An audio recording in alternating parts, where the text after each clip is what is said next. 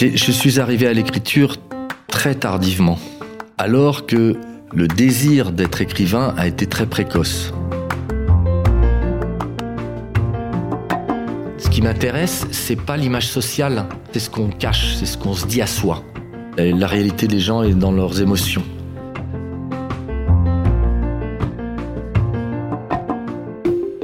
Bonjour et bienvenue dans Travail Soigné, le podcast des gens qui aiment leur métier et qui en parlent bien. Une fois par mois, je vous invite à découvrir une personnalité, son rapport au travail et sa satisfaction intime d'exercer son métier avec soin. Pour ce quatrième épisode, un peu différent des précédents, je vous emmène à la rencontre de l'écrivain David Thomas. Petite précision, j'ai découvert David dès son premier recueil de nouvelles et lu tous ses livres depuis. C'est bien simple, si je devais savoir écrire de la littérature, j'aimerais que ce soit comme lui. David s'est spécialisé dans la microfiction et possède un talent incroyable pour se mettre dans la peau des personnages dont il raconte des fragments de vie à la première personne. Au cours de cet épisode, vous aurez la chance de découvrir plusieurs de ses textes, choisis parmi mes préférés.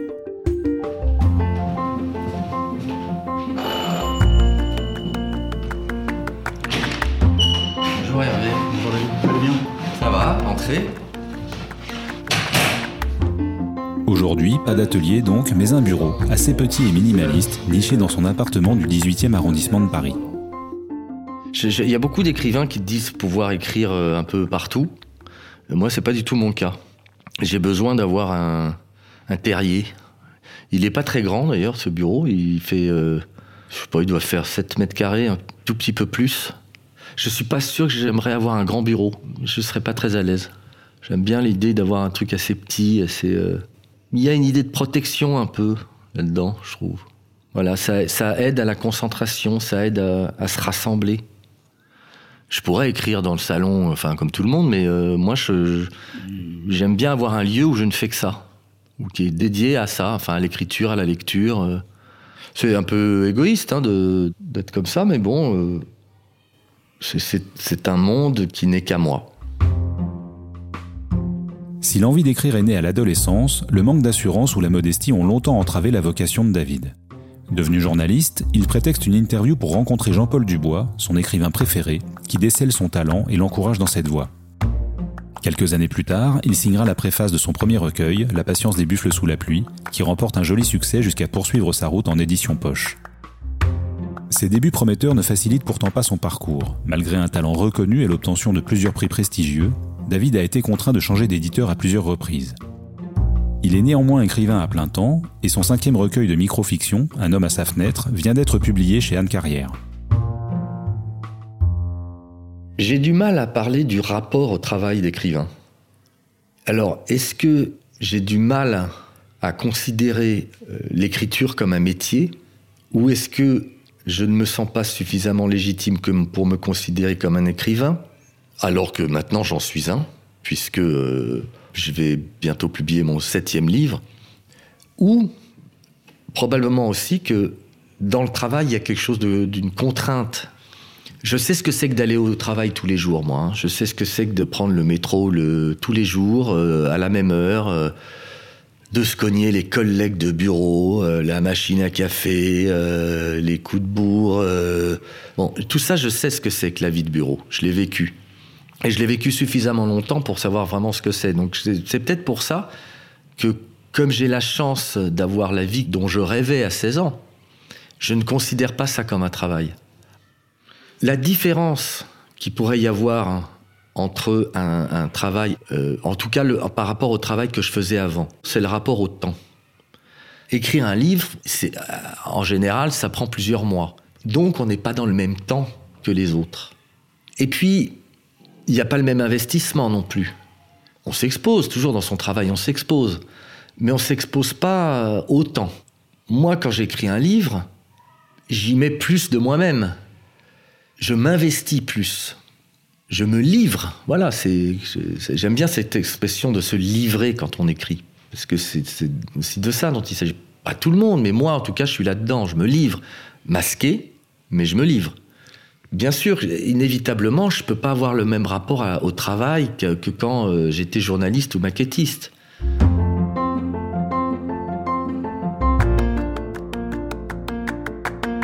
La seule satisfaction que je peux avoir dans l'écriture, c'est que le travail est fait. Je ne peux pas prétendre être satisfait de ce que j'ai écrit. C'est pas de la fausse modestie ou de le dire qu'on est éternellement insatisfait. C'est pas vrai parce que si j'envoie un éditeur, c'est que je me dis que c'est suffisamment abouti pour l'envoyer. Donc, quelque part, je suis satisfait de mon travail. Mais je sais aussi que je peux éternellement améliorer ce que je fais. Et surtout avec des recueils de microfiction. Je peux en retirer une ou deux, je peux en, mettre une autre, je peux encore fignoler le. Si on part là-dedans, on, on, s'arrête jamais. Donc moi, euh, c'est la publication qui me fait me dire à un moment, allez, stop, là, c'est terminé, le livre est fini. Euh, ben, c'est peut-être pas euh, le livre de tes rêves, mais il y a un moment, il faut s'arrêter. C'est lié à ma personnalité. Je pense que on n'écrit pas 8 heures par jour, mais quand on travaille au bureau, on ne travaille pas 8 heures par jour non plus. Donc ce qui compte, c'est ce qui est fait. Moi, ma, satisfaction, elle peut être que là-dedans, elle peut être que dans le, travail accompli.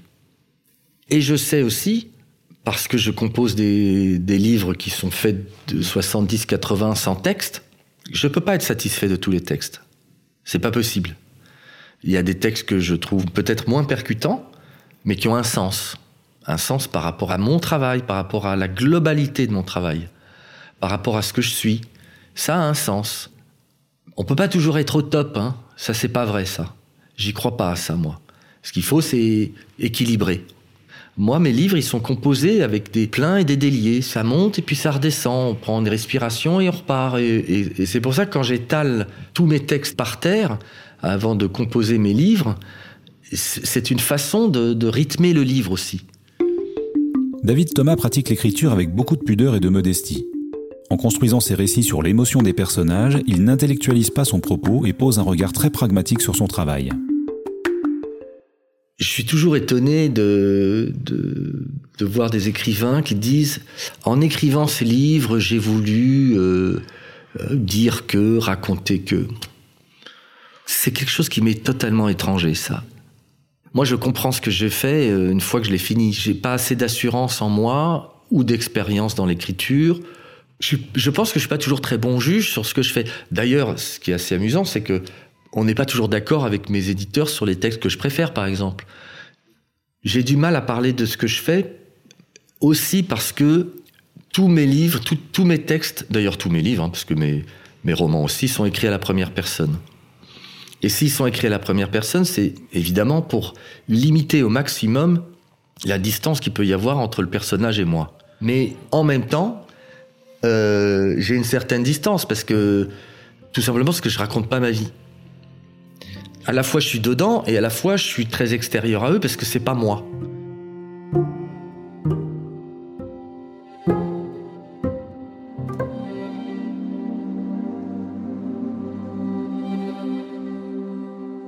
tu savais comme je me sens seul avec toi.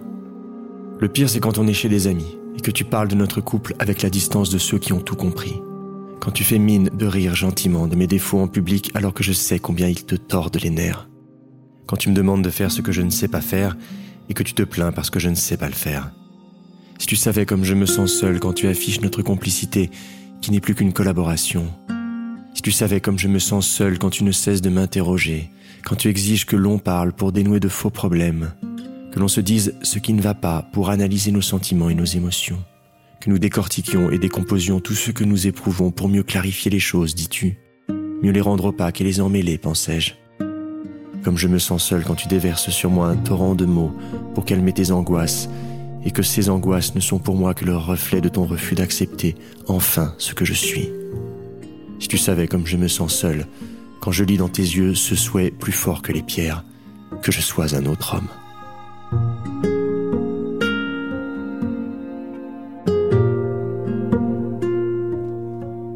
Si tu savais comme je me sens seule avec toi, le pire c'est quand on est au lit, quand je sens ta présence dans mon dos, quand je t'entends bouger ou respirer.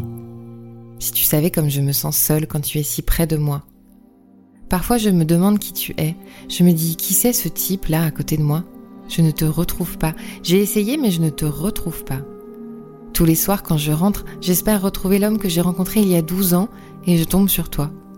J'ai l'impression que tu m'as repris ce que tu m'as donné il y a 12 ans. Je voudrais que tu me rendes ce que tu m'as donné. Je voudrais que tu me rendes ces moments qui me faisaient vriller le cœur. Regarde ce que tu as fait de nous. Il est où l'homme que j'ai tant aimé? Il est où? Comment se fait-il que je ne puisse plus te supporter? Et comment se fait-il que je ne puisse pas me résigner à ne plus pouvoir te supporter? Tu n'as pas changé. Rien en toi n'a changé. Alors pourquoi je ne te reconnais plus? Les rares fois où nous faisons l'amour, c'est comme si je me masturbais avec ton sexe. Je ne peux plus supporter ton sexe. Il ressemble à un rongeur endormi sur deux coussins. Un rongeur vautré, repu. J'en veux encore, tu comprends. Et toute ma vie, j'en voudrais encore. Dans 10 ans, dans 30 ans, j'en voudrais encore. Ce n'est pas une question d'âge. Même à 80 ans, une femme a toujours 20 ans dans sa tête. Ses rêves et ses désirs sont les mêmes. Ils ne sont plus avouables, mais ce sont les mêmes. Regarde-toi. Tu es là sans rien dire. Mais dis quelque chose, bordel. Me laisse pas toute seule.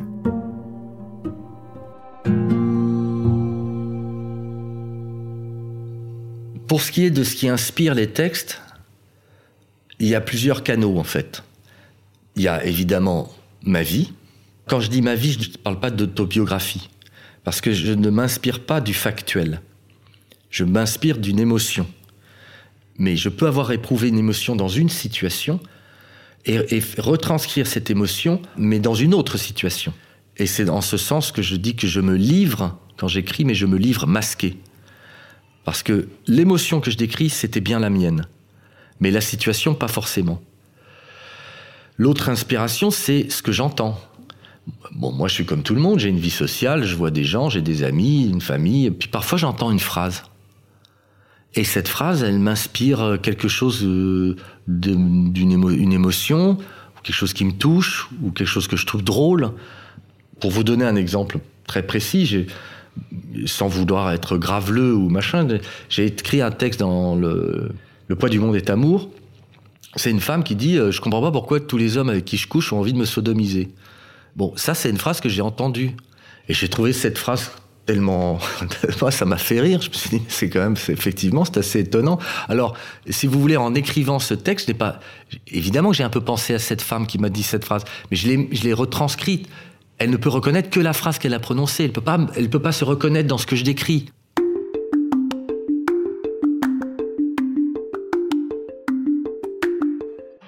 On, m'a souvent fait le compliment de, cette capacité de, de, me mettre dans la peau des femmes. Bon, ce compliment, bien évidemment, est presque toujours venu de la part de femmes. Mais j'arrive pas très bien à comprendre ce compliment parce que je ne me mets pas dans la peau d'une femme. C'est pas tant la féminité qui m'intéresse. Moi, c'est de me mettre dans la peau d'un être humain dans une situation. Le processus pour être dans sa tête à elle, il est exactement le même que pour être dans la tête d'un homme. Je ne, je cherche pas à être un homme ou je ne cherche pas à être une femme quand j'écris des microfictions. C'est comme un photographe, si vous voulez. Moi, de toute façon, j'estime faire de la photo. Ce que je fais, c'est de l'instantané. J'attrape. Voilà. Je me, je me promets dans, dans la vie et je fais des photos.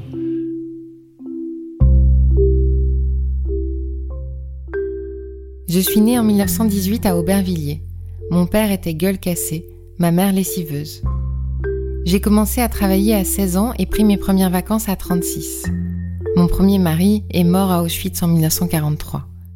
J'ai frôlé l'exécution, me suis fait interroger par les Allemands pendant 54 heures et j'ai connu l'incarcération 63 jours durant avant d'être miraculeusement libéré. Le fils que j'ai eu avec cet homme est mort en 1959 en Algérie. Mon deuxième mari est mort avec sa maîtresse au volant de sa voiture en 1961, me laissant veuve pour la deuxième fois à 43 ans, avec trois enfants âgés de 13, 9 et 7 ans, seule pour faire tourner le garage. J'ai travaillé jusqu'à 69 ans. Je me suis privée toute ma vie pour offrir à mes enfants le quotidien le plus confortable et les études les plus longues possibles. Mon aîné a fait une très belle carrière chez Peugeot. Il gagne 9000 euros par mois. Mon second est agrégé d'histoire et professeur dans un lycée de Saint-Germain-en-Laye. Il n'a jamais été au chômage. Ma cadette est directrice du théâtre municipal de Montreuil et son mari est ophtalmologiste. Mes enfants ont toujours connu l'électricité, le chauffage central, les frigidaires pleins, la voiture et les vacances. Pour un dimanche d'octobre, il fait encore beau et doux. Ils se disputent pour une histoire de projet de loi concernant une taxe à 1,3% sur l'épargne. Ils disent tous les trois qu'ils ont peur de l'avenir. Je les ai toujours entendus dire ça. Sans doute estiment-ils que je suis trop vieille pour me demander ce que j'en pense. Alors je leur propose de se resservir une tasse de thé.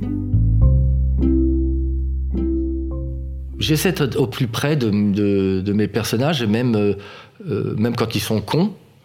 Ils sont souvent cons d'ailleurs, ils sont souvent faibles, ils sont souvent peu glorieux, ils sont souvent peu... Parce que ce qui m'intéresse, c'est d'aller voir la réalité des gens dans ce, dans ce qu'elle a de plus complexe. J'ai pas envie d'écrire tout le temps des textes qui, glorifient l'être humain. L'être humain peut être euh, formidable et il peut être abominable. Et très souvent, il est entre les deux. Ce qui m'intéresse, c'est pas l'image sociale, c'est ce qu'on cache, c'est ce qu'on se dit à soi. C'est ce qu'on se révèle à soi sur l'oreiller ou devant la glace. Ça, ça m'intéresse. C'est pour ça que j'écris aussi toujours à la première personne, parce que c'est, on se parle à soi. Hein. La, réalité des gens est dans leurs émotions. Il y a trois choses, il y a trois euh, moments où on ne peut pas masquer ce qu'on est, où on lâche totalement l'orgasme, la chute et l'éternuement. Ces trois choses-là, votre visage vous trahit. Et moi, j'adore ça. J'aimerais toujours voir le, visage que prennent les gens quand ils jouissent, quand ils éternuent ou quand ils se cassent la gueule. Parce que là, vous ne pouvez pas tricher là.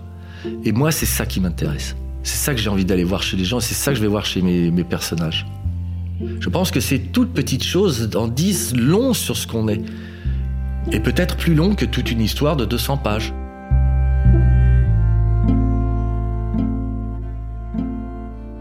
J'ai commencé à travailler à 14 ans. Je viens d'une famille pauvre, mais je n'ai jamais eu faim. Chez les pauvres, on mange beaucoup. De la merde, mais on en mange beaucoup. Aujourd'hui, je suis un homme riche. Alors s'il y a une chose sur laquelle je ne transige pas, c'est la qualité. Pour tout, je veux le meilleur. Mon thé noir, il vient de Londres. Mon thé vert de Pékin. Je fais faire mes chemises sur mesure à Hong Kong, mes chaussures à Milan, mes costumes à Paris. Je rapporte de Toronto mes bottes d'hiver ou mes parkas et de Hawaï mes chemises sport d'été. Mes cigares viennent de Cuba, mon caviar beluga de Moscou, mes tapis d'Iran, mes lampes de Copenhague, mes soies de Hangzhou, mon cachemire de Mongolie, mes herbes de Provence de Saint-Tropez, mes jambons de Guerjuelo dans la région de Salamanque et mes whiskies de la distillerie d'Ardberg en Écosse. Ce matin, dans ma voiture, je me suis aperçu que tout ce que j'avais dans ma vie venait de loin, sauf ma femme. Elle est de Courbevoie, comme moi.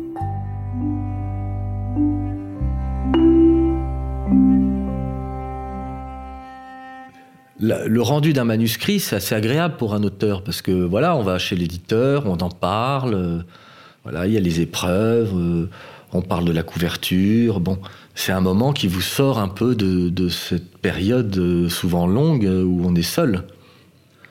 Même quand on aime la solitude, ce qui est mon cas, et c'est pas pour rien que je, suis écrivain, c'est aussi pour la vie qui va avec. C'est pas, pas que pour la littérature, hein. c'est même presque plus pour la vie qui va avec que pour la littérature de temps en temps, on aime bien sortir de son trou, quoi, de son, de son terrier.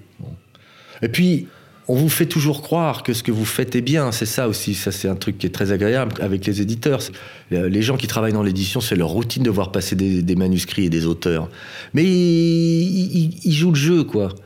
Plus personne n'est dupe, évidemment. Hein. Quand le livre arrive et qu'on vous le montre, euh, la première chose qu'on dit, on, le sort de la palette, on le sort du plastique comme ça, puis on vous le tend et on vous dit regardez, euh, il, est arrivé, il, est beau, hein, il est magnifique. Par exemple, chez Stock, ils ont cette couverture bleue avec euh, un autre bleu plus pâle pour les textes, tous les livres de chez Stock, ils ont les mêmes couvertures, sauf que c'est juste le texte qui change. Alors on vous tend le truc, ah, il est beau. Hein. Alors on regarde comme ça, on dit, ah, il est beau, il est vachement beau. Mais le bouquin du mec d'à côté, il est pareil, hein, il est exactement pareil. Et on est tout content, et puis alors, le service de presse vient vous voir, on dit, alors vous êtes content, euh, il est beau, hein. Bon, c'est pas désagréable, quoi. Ouais, c'est un petit événement comme ça. On est... Alors là, pour le coup, on a un petit peu plus à raconter. Ah bah, qu'est-ce que tu as fait aujourd'hui? Ah, bah, je suis passé chez mon éditeur. Euh, ouais, ils sont contents. Hein. Il est beau le livre, hein. il est beau. Hein. C'est pas désagréable ce moment. Et puis voilà, on sent que c'est un accouchement. Voilà, ça émerge, ça se fait, ça, ça devient quelque chose, ça devient petit à petit un objet. À la fois, c'est quelque chose qui s'achève, donc c'est comme tout ce qui s'achève, c'est toujours un petit peu c'est pas triste, mais enfin, on se dit, on, va être obligé de lâcher un truc. Et à la fois, euh, il y a un peu d'animation dans notre vie, quoi. Parce qu'une vie d'écrivain, un quotidien d'écrivain, il n'y a rien de plus chiant. Hein. C'est, la sortie d'un livre, c'est un faux événement parce que une première de théâtre ou la première d'un film, bon, le type qui a fait un film, il a bossé 5 ans sur son film, euh, il, prend son scooter, il fait le tour des cinémas de Paris, il va voir à peu près s'il y a de la queue, machin. Le, mec qui fait une pièce de théâtre, bon, il y a une première, euh, après tout le monde applaudit, bon, la première en général, il y a du monde parce qu'on invite les copains, après on va boire un coup, il se passe quelque chose. La sortie d'un livre, il se passe rien. Hein. Euh, alors, t'es content? Bah ouais, ouais. Qu'est-ce que t'as fait aujourd'hui Bah rien, j'ai rien foutu. Euh, j'ai, voilà, mon livre est sorti. Bah alors, et, mais il s'est rien passé. Hein. Euh. bon, parfois on fait une signature chez un libraire, parfois, hein, c'est pas à tous les coups. Encore faut-il qu'on soit invité quelque part. Enfin, il peut ne rien se passer. C'est un non-événement.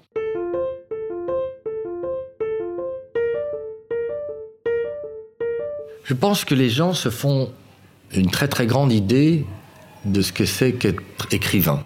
Et je pense que c'est une particularité française.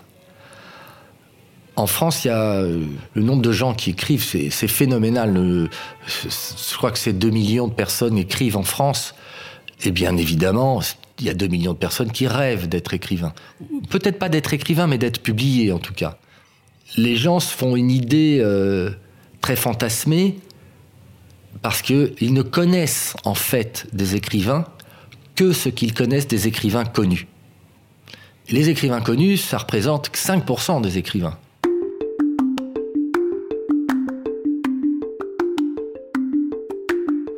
Un jour dans un salon, il y a une lectrice qui m'a demandé euh, qu'est-ce qui pourrait vous faire arrêter d'écrire? Et moi j'ai répondu euh, comme je le fais souvent avec spontanéité, c'était bien avant euh, que je vive mes déconvenus avec Stock. Je lui ai répondu euh, bah écoutez, moi, j'arrêterai d'écrire le jour où les éditeurs cesseront de me publier. Voilà. Et c'est la seule, la seule raison euh, pour laquelle j'arrêterai d'écrire. Si la recherche, c'est une recherche de reconnaissance quand on écrit, parce qu'il y a toujours un peu de ça, hein, quand vous faites un métier artistique, on veut être reconnu, on veut que les gens vous disent, bah écoutez, chapeau, vous faites du bon boulot, voilà. Mais après, il faut durer. Et pour durer, il faut vendre. Bon, j'aurais toujours la satisfaction de me dire, eh ben quand même, j'ai publié des livres chez des grands éditeurs, j'ai été publié en poche, j'ai eu des prix. Je l'aurais fait. Et j'aurais donné le meilleur de moi-même. Voilà, j'aurais pas triché. Ça, avec moi, j'ai pas triché.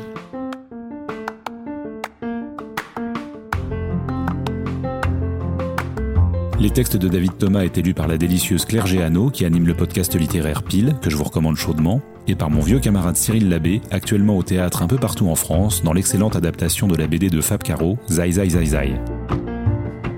Si vous avez aimé ce podcast, n'hésitez pas à le montrer sur votre plateforme d'écoute préférée. Un abonnement, des petites étoiles et un commentaire sont très importants pour qu'il puisse être découvert par d'autres auditeurs. Et surtout, parlez-en autour de vous. Vous pouvez suivre Travail Soigné via les comptes Stéréolab sur Instagram, Twitter et Facebook et m'envoyer vos suggestions pour de prochains épisodes. Merci pour votre écoute et à très bientôt.